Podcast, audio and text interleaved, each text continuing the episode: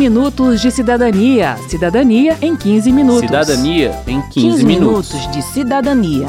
Cidadania em 15 Cidadania minutos. em 15 minutos.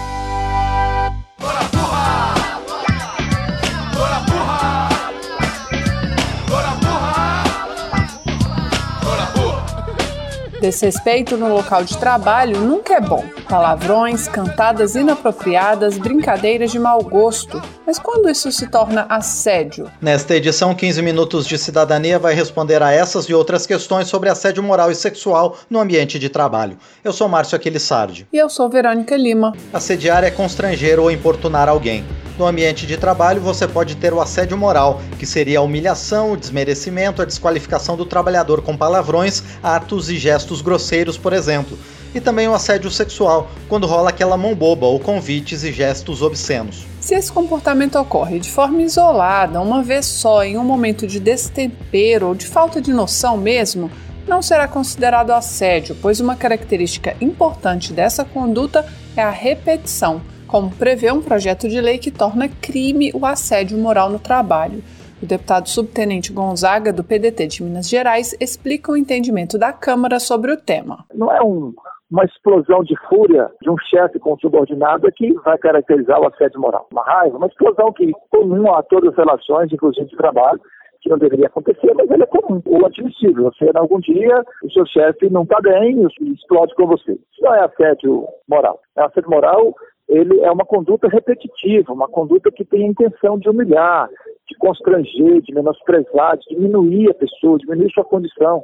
Subtenente Gonzaga é autor de outro projeto de lei que criminaliza o assédio também no ambiente militar. Ele explica. Uma instituição militarizada, é óbvio que o princípio da hierarquia e da subordinação, da disciplina, é um fundamento primordial. Agora, sem a tipificação, o que, que ocorre? As pessoas utilizam sua superioridade institucional, funcional, para exercer uma superioridade humana.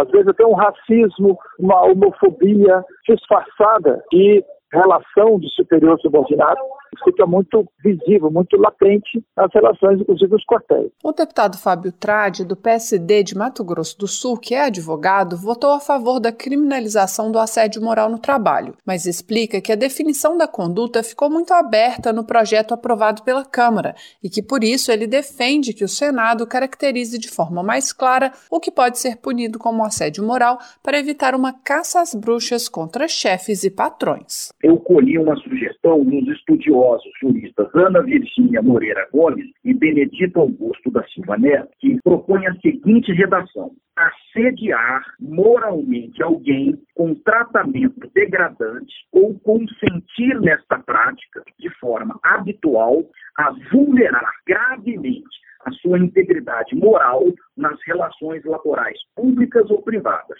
Me parece que aqui a redação está mais compatível com a gravidade da conduta e não dá aso à insegurança jurídica. A presidente do GLE10, Instituto da Mulher Negra, Maria Silvia de Oliveira, também tem ressalva sobre a criminalização do assédio moral. Apesar de representar mais uma possibilidade de enfrentar o problema, na opinião dela, uma abordagem apenas punitiva só agravaria o quadro do encarceramento no Brasil, que tem números crescentes e afeta mais gravemente mulheres e negros, além de não reduzir a violência de forma efetiva. O ideal era pensarmos uma legislação como, por exemplo, o modelo da Lei Maria da Penha, onde a gente pudesse pensar na educação, trazer o debate sobre as questões de gênero, sobre as questões de raça, sobre a questão dessa masculinidade tóxica, para que os homens aprendam a respeitar as mulheres. Evidentemente que uma legislação é sempre muito bem-vinda, mas nós temos que pensar que só a legislação, só a penalização não será suficiente, porque senão nós não teríamos feminicídios, nós não teríamos violências sexuais, que já são crimes tidos como hediondos, e que mesmo assim a gente tem uma mulher assassinada a, uma, a cada uma hora e meia no Brasil. O projeto de lei aprovado na Câmara torna o assédio moral um crime, propondo pena de um a dois anos de prisão e multa. Mas é bom deixar claro que essa conduta já pode ser punida na esfera trabalhista, com pagamento de indenizações e outras medidas para reparação de direitos. O ministro do Tribunal Superior do Trabalho, Alexandre Agra, dá alguns exemplos de comportamentos punidos como assédio moral. Exposição pública de mau desempenho. Um determinado trabalhador não atinge lá as metas e aí a, a empresa vai e expõe é, esse trabalhador dizendo que ele não alcançou as metas, etc e tal. Proibição de ir ao banheiro nas atividades de teleatendimento, a não ser nos intervalos. Dançar na boquinha da garrafa porque não atingiu as metas. É, e-mails reiterados, desaforados, zancando é, o trabalhador. Em relação ao assédio sexual, ele já é crime, com pena de um a dois anos de prisão. E a lógica da repetição é a mesma. Uma paquera respeitosa, por exemplo, não será considerada assédio se for uma situação isolada. Mas aqui há outra distinção importante a ser feita entre assédio e violência sexual. E quem explica é o ministro Alexandre Agra. Na violência sexual, a pessoa não, não tem defesa. No assédio, não. A pessoa é coagida a fazer. Ou seja, eu deixo implícito que se você não fizer o favor sexual, você vai ser despedido. Se você não fizer o favor sexual, você não vai ser promovido. Implícito ou explícito, mas não é através da violência. Se for através da violência, deixou de ser assédio sexual, passa a ser violência sexual. Quero saber. Quero saber. As perguntas dos cidadãos foram enviadas e respondidas pelo professor Cláudio Pina, que também é servidor público com atuação em corregedoria. Vamos ouvir. O meu nome é Graziela Pando, eu moro no Rio de Janeiro. Numa situação em que o indivíduo não consegue externalizar seus sentimentos e desejos, evidenciando apenas o assédio moral em relação a outra pessoa, tentando desqualificar o seu trabalho, como seria possível constatar o assédio moral e sexual? essas condutas, elas, a forma dele agir, por conta da, da, dos aspectos emocionais, podem servir para ele como argumentação para a prática de determinado ato, que pode ser atenuante, mas não afasta a prática do assédio em si. Em relação à possível prática do assédio sexual pelos mesmos sentimentos e desejos que ficam guardados dentro do indivíduo, o Código Penal é claro: assédio sexual é crime. Há uma pena de detenção de um a dois anos. É fundamental que a gente verifique o caso concreto, contextualize com essa visão de que aspectos emocionais, a princípio, não afastam a prática do assédio moral.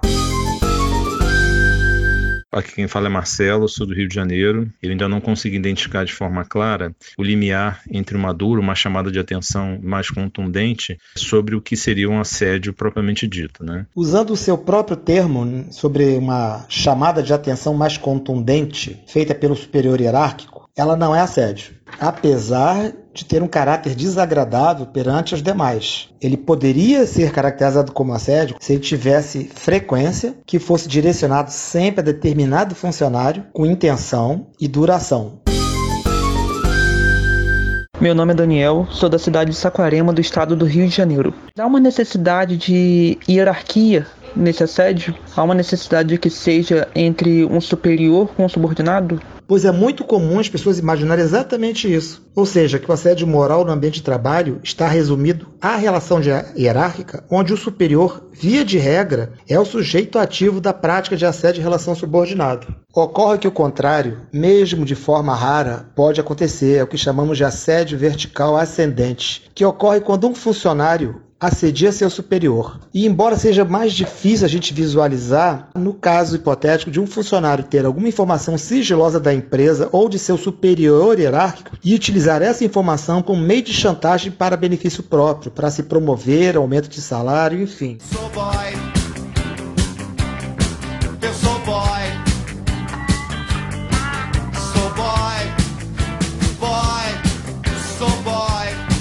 Deu para perceber que o assédio moral não é sempre praticado pelo chefe contra o trabalhador, pode ser o contrário. Pode ser até do grupo todo contra um colega ou contra o próprio chefe. O Cláudio Pina dá um exemplo Aí você tem você e seus colegas, aí vocês não gostam do chefe de vocês. Aí vocês combinam assim, ó, a gente, gente, a gente podia combinar assim, quando aquele chefe novo chegar aqui, a gente para de falar e começamos a falar de outro assunto, como futebol, novela, sei lá, qualquer coisa para ele não reparar que estamos falando dele. E quando ele der alguma tarefa para quem quer que seja aqui no setor, a gente demora para atender e inventa que tem muita coisa para fazer, estamos sem tempo. Isso é um assédio vertical ao contrário, então ascendente. Há ainda, segundo Pina, o assédio moral horizontal, ou seja, entre colegas, sem relação de hierarquia, e o assédio moral misto, quando a pessoa é assediada pelo chefe e pelos colegas. Já o assédio sexual tem duas situações. Para a lei penal, só existe assédio sexual do chefe para o subordinado, ou seja, só vai ser considerado crime se ocorrer nessa relação. Mas para a lei trabalhista, explica o ministro Alexandre Agra, o contrário é possível, apesar de ser raro.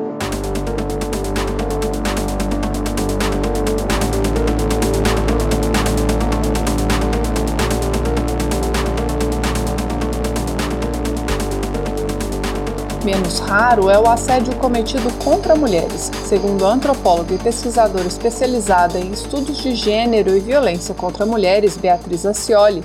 Em função de alguns estereótipos naturalizados no ambiente de trabalho, a mulher acaba sendo punida pelo simples fato de ser mulher. Não é raro ouvir funcionárias e colaboradoras contarem que ouvem muitas vezes que elas não devem engravidar, que quem, quem quer ter uma carreira tem que escolher, que é impossível ter carreira e ser mãe, ou, por exemplo, uma vergonha, um medo enorme de contar para o seu superior, para o chefe, que está grávida, não fosse planejado, como se fosse uma traição àquela empresa. Depois tem uma série de, de questões que acontecem quando ela volta depois da dispensa, algumas perdem sua posição dentro do emprego, ou o trabalho, quando elas voltam, foi redistribuído entre outras pessoas e é feito para que ela se sinta que ela não cabe mais ali, sem contar as palavras, as frases, as piadinhas o tempo inteiro, as reclamações. Ai, eu estou com três grávidas. Ai, mulher, não quero contratar porque é mais custosa, porque engravida. Secretária,